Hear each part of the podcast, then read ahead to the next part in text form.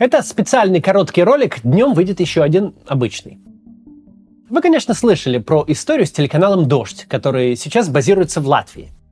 «Дождь» всегда в России занимал независимую от власти позицию, его несколько раз пытались закрыть, он выживал, вещая даже какое-то время из небольшой квартиры.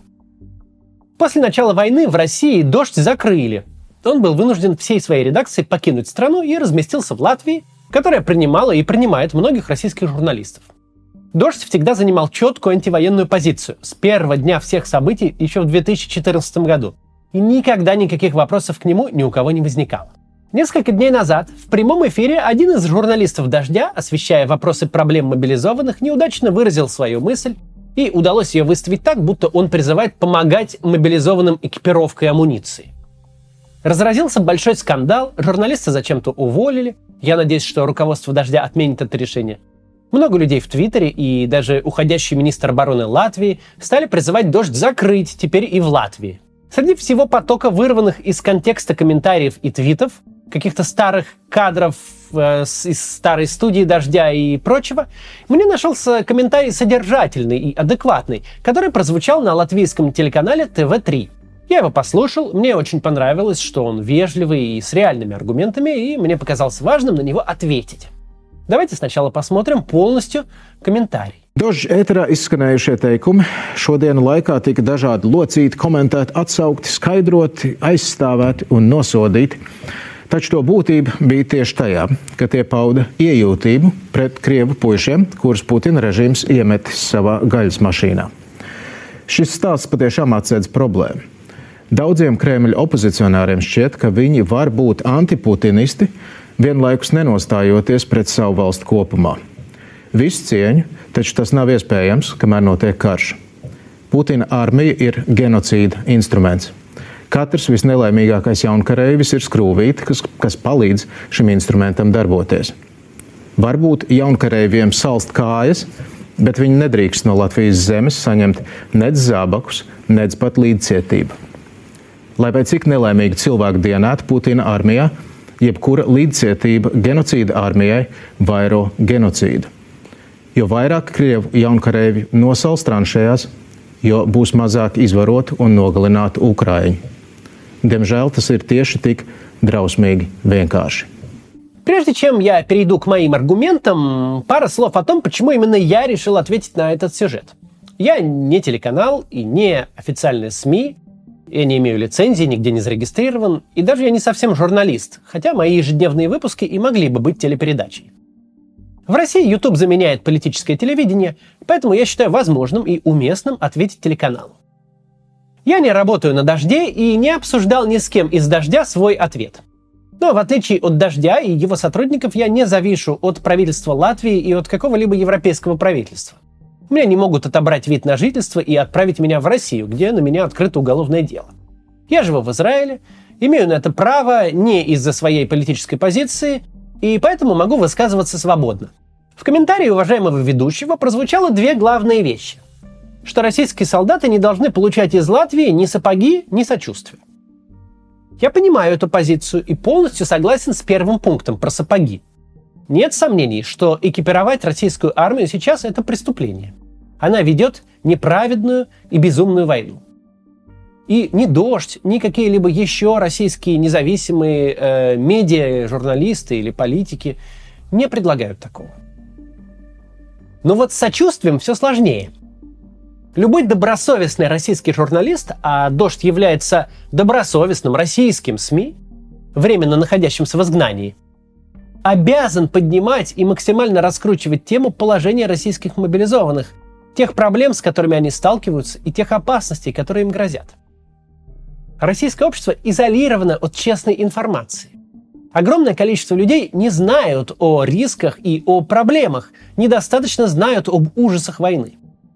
Некоторые мобилизованные и их семьи считают или считали, что они едут на что-то похожее на военные сборы – Донесение до людей информации о происходящем, во-первых, задача любого честного журналиста в принципе, а во-вторых, это то, что меняет мнение россиян о происходящем.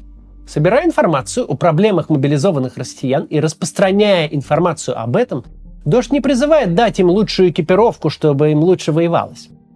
Дождь пробуждает в россиянах вопросы о том, зачем эта война вообще нужна. Эти вопросы не пробудить без сочувствия. Никто не будет слушать журналиста, который желает смерти твоим родственникам или знакомым, попавшим в армию. Попавшим, кстати, помимо их желания, ведь мобилизация – это не добровольное мероприятие. А вот журналиста, выражающего сочувствие людям и призывающего к тому, чтобы безумная война была прекращена, чтобы эти люди вернулись домой, к своим семьям, слушать будут. Дождь всегда был объективным медиа, но никогда не был нейтральным. Он всегда занимал позицию. И сейчас его позиция в том, что война должна быть Россией немедленно прекращена, а войска выведены. И доносится она до российского зрителя так, чтобы он мог ее воспринимать и мог ей доверять. Мне кажется, что моральный и вообще профессиональный долг всякого российского политического журналиста или человека, обладающего медийным ресурсом, состоит в том, чтобы высказывать свою антивоенную позицию.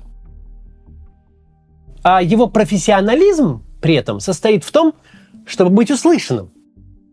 Российский журналист не может и не должен брать на себя те задачи, которые стоят перед вооруженными силами Украины, которые защищают свою страну на поле боя. Более 9 месяцев украинские военнослужащие мужественно выполняют боевые задачи на своей земле, защищают свою страну от безумного внешнего вторжения. Однако задача любого честного российского гражданина другая.